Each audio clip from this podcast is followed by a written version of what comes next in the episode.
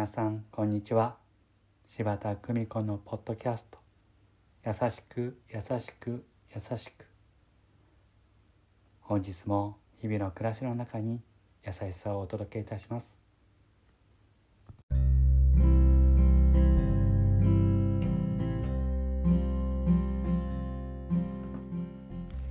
見取り市柴田久美子でございます。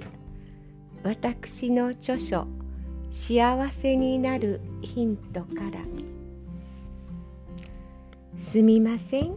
気がつかなくて」朝食を終えて車椅子からベッドに移っていただく。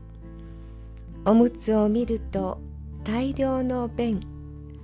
さぞかし気持ち悪かったであろうに。いいえ。大丈夫よ。ありがとう。といつも変わらない優しい笑顔のふみさん。78歳。今日はボランティアさんによる太鼓の演奏会のある日。手早くおむつ交換しさあ行きましょう。と車椅子を押す。壮烈な太鼓の音は心の底に響く。感動で胸が熱くなる。ふとふみさんを見ると頬に大粒の涙が流れている。太鼓の響きはふみさんの美しい心に触れ涙になったのであろう。お嫁に行った娘さんたちが来られると「早く帰りなさい」と口癖のように言われる。とても優しい子です。私がこういう体になったから心配ばかりかけて娘が私のことを思ってくれる分お姑さんのことを思ってくれると嬉しい。といつもそうおっしゃり縁ある方々に限りない優しさを愛を示されるふみさん。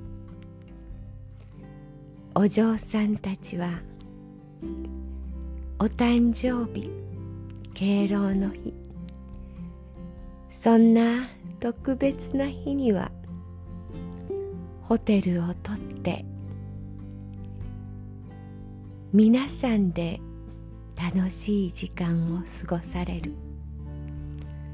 そのホテルの入浴の仕方トイレの誘導の仕方。そしてスペースがあるかどうかも。入念にチェックして。私に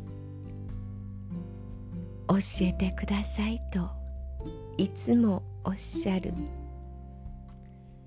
そのふみさんを思われる優しさにどれほど感動したことかわからない。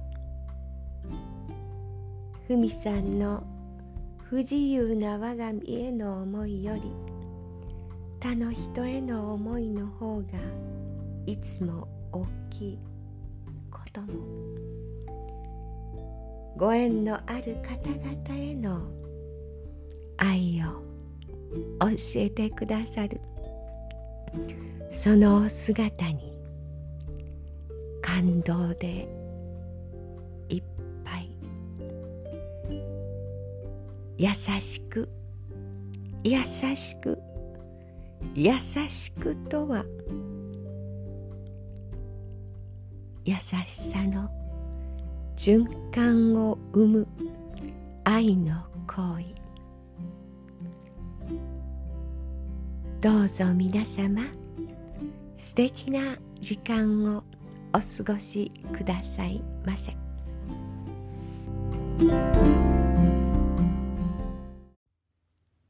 ご視聴ありがとうございました今日も素敵な一日をお過ごしください